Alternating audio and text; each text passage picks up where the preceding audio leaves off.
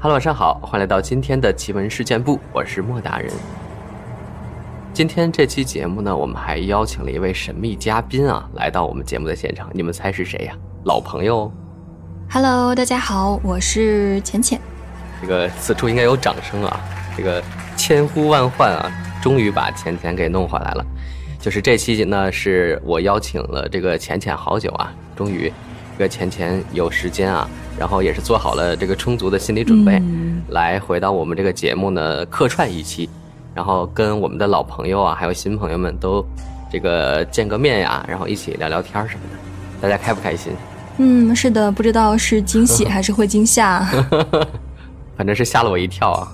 我自己是会觉得有一点惊吓，因为也很久都没有看相关类型的故事了啊。我在看素材的时候还会觉得说，嗯，好像会有点惊恐啊。对，也是之前好多人都在问啊，说这个什么时候能把浅浅、小北啊这个叫回来做一期节目呀？也是满足一下大家小心愿。呃，说了这么多题外话，咱们言归正传。今天呢，其实也是邀请浅浅回来呢，跟我们一起这个讲讲故事、聊聊天儿。今天呢，我们也是为大家准备了一些这个，呃，小故事吧。我和浅浅一起跟大家分享。对，我看了一下，是有一点偏向细思极恐的那种小故事。那首先呢，先由我来分享今天的内容，之后呢，是浅浅分享。本节目内容纯属虚构，故事效果不足为信，也请各位小朋友千万不要模仿。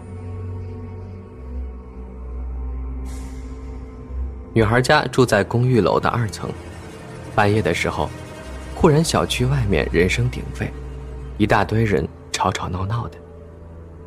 女孩睡眼惺忪的从床上爬了起来，看了眼手机，凌晨两点。穿着睡衣，伸了个懒腰，她来到阳台上，看到底下都是一张张焦急的惊慌的面孔，都是平日里低头不见抬头见的邻居们。出什么事儿了？他问道。今天老王家出殡，结果棺材里那死人不见了。有人说看到一个黑影往这儿跑了，这不大家都在找吗？他一下子睡意全无。尸体找到了吗？没呢。小姑娘，快回去躲着，别出来！底下的人喊道。他很害怕，急忙锁了门窗。钻回了被窝里，侧着身想要入睡，却怎么都睡不着。这时电话响了，一个陌生的号码，他接起来，一个嘶哑的声音说道：“别侧身睡，抬头看着我。”一阵哭声将我从睡梦中惊醒，那声音就像是一个小女孩。在尽量克制住他求救的哭声，因为怕被什么东西听见。我立刻就想起来了恐怖电影里的那些不停哭泣的小女孩鬼魂。我的心脏开始扑通狂跳，我很想把室友叫起来，但我知道他睡觉总是很死，想要叫起来是不可能的。我不敢睁开眼，不敢挪动身体，怕一转身。就会看到那个小女孩在我床头站着。我听说过我们公寓发生过一些事情，但我不想第一手体验，所以像一个被吓到的小孩子一样，我不停的催眠自己，不停的告诉自己都是假的。终于，我睡了过去，或者更准确的说，晕了过去。第二天早上醒来的时候。我看到室友表情陌生、惊恐，难不成你也听见了？我赶忙问道：“你也听见那个小女孩的哭声了？”室友看着我，往后退了一大步，声音哆嗦的说道：“那是我在哭，我看到你从床上飘起来了。”我在一家精神病院工作。最近为了防止病人自杀，医院决定将所有的门把手全部更换。但这些新的门把手唯一的问题就是，他们经常会出故障卡住，把人关在房间里。通常还是洗手间的门把手出问题。一天，医院正在开会时，我听见走廊尽头有人在尖叫喊救命。匆忙赶到之后，我们发现原来有人被门把手反锁在了洗手间里面。这人正不停地砸门尖叫，听声音应该是一个女人。隔着门，我们不停地告诉他要冷静，同时我们也准备从外面用钥匙把门打开。可钥匙不知为什么不起任何作用，感觉那钥匙像驴唇不对马嘴似的。我们以为维修部门换把手的时候。不小心把门锁给换了。洗手间里的那个女人已经越来越歇斯底里了，我们开始听见她用身体猛烈撞门的声音。我们立刻让人去维修部找万能钥匙。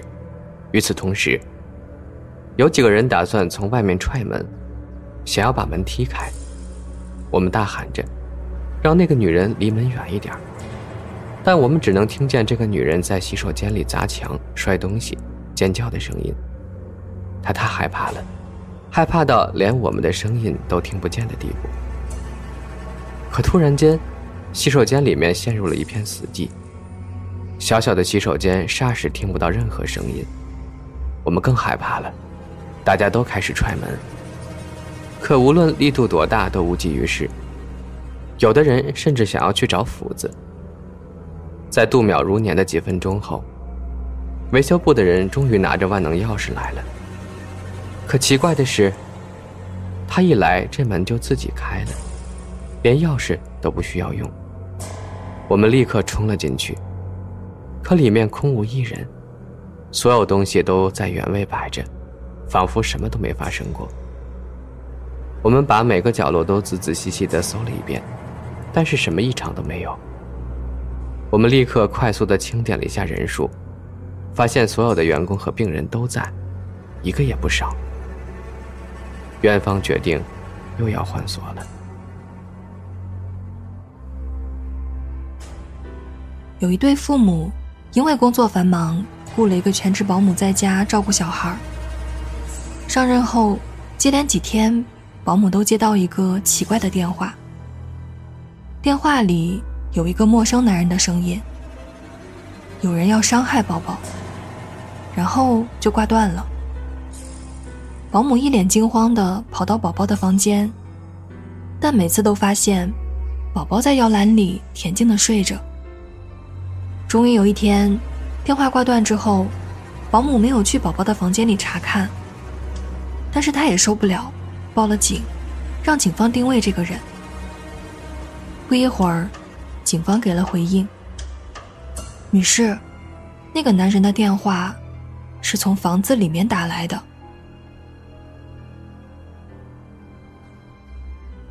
小优鬼梦。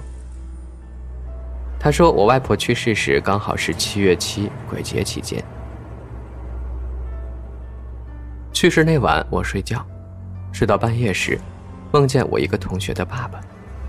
这个爸爸我以前从没见过，但是我和他女儿也就是同学关系，特好。”大学毕业后，听说他父亲手术感染去世了。我和同学也一直没有见面，联系不算多。那晚就梦见他爸爸了，没见到人，因为我从来没见过他，所以梦里也没有出现他的形象。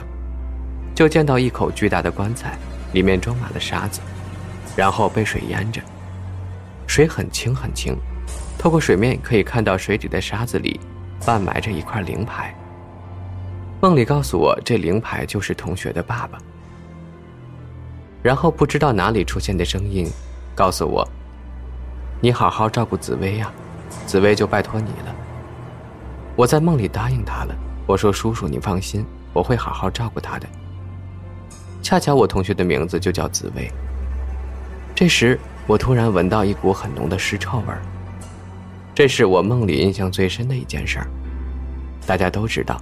我们在梦里经常会看到、听到声音和影像，但是是闻不到东西的。梦里没有味道，除非是遇到了你睡的地方有真实的味道出现。例如着火了，你可能会在梦里闻到火烧的味道。但我的卧室里没有味道的。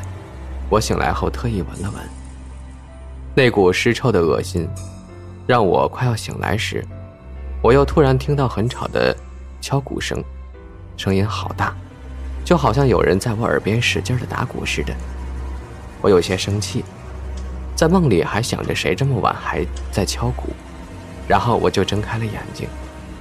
但其实那时候我还没醒，看到我床边有两个小孩，一男一女，在我床边敲锣打鼓的。看到我醒来，就顺着我的目光移到我床尾的墙边，然后消失了。他们一消失，那鼓声也没了。这时我才醒来，我真实的醒来了。回想起刚才看到的事儿，就像是我一直醒着看见一样，特别清晰和真实。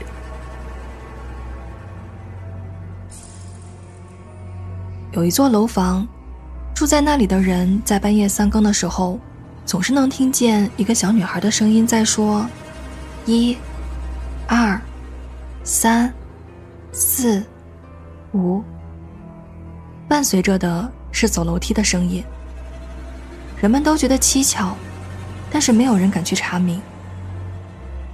阿阳是酒吧的招待，每天都要工作到很晚。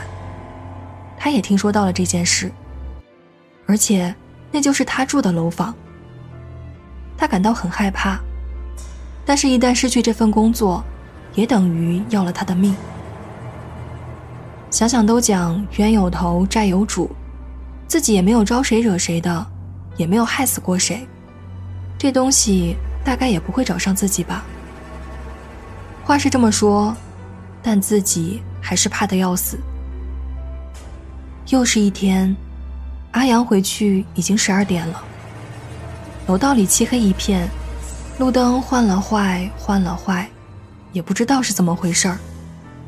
只有一点月光照进来，模模糊糊的映出楼梯的轮廓。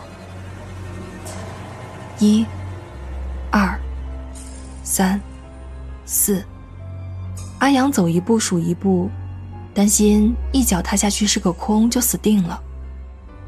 十一、十二、十、十三还没有说出口，阿阳感到背上一凉。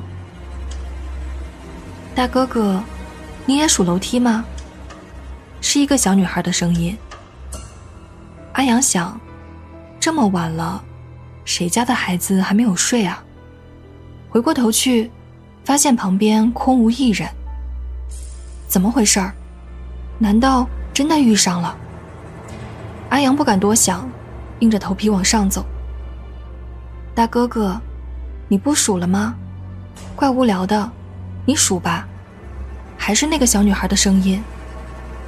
阿阳这才大骇，战战兢兢地说：“你不要找上我，我是无辜的，我不想死啊。”那个小女孩的声音笑了：“大哥哥，我怎么会让你死呢？”阿阳似乎安了一点心。大哥哥，骑高高真是好玩啊！这声音是从耳边传来的。齐高高，难道？阿阳看着楼道里的镜子，自己的肩膀上坐着一个小女孩，半边脑袋已经血肉模糊了。那个小女孩正搂着自己的脖子，轻轻的把那只剩一半完整的头靠在了阿阳的头上。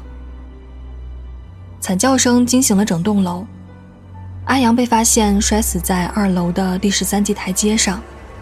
半个脑袋血肉模糊，但是在完整的另一半，他的表情惊恐万分，仿佛看到了什么东西一样。好事的人去查了查记录，发现曾经有一个小女孩就摔死在那里。据说，那个小女孩有一个习惯，就是走楼梯的时候喜欢一级一级的数过去，还有，喜欢骑高高。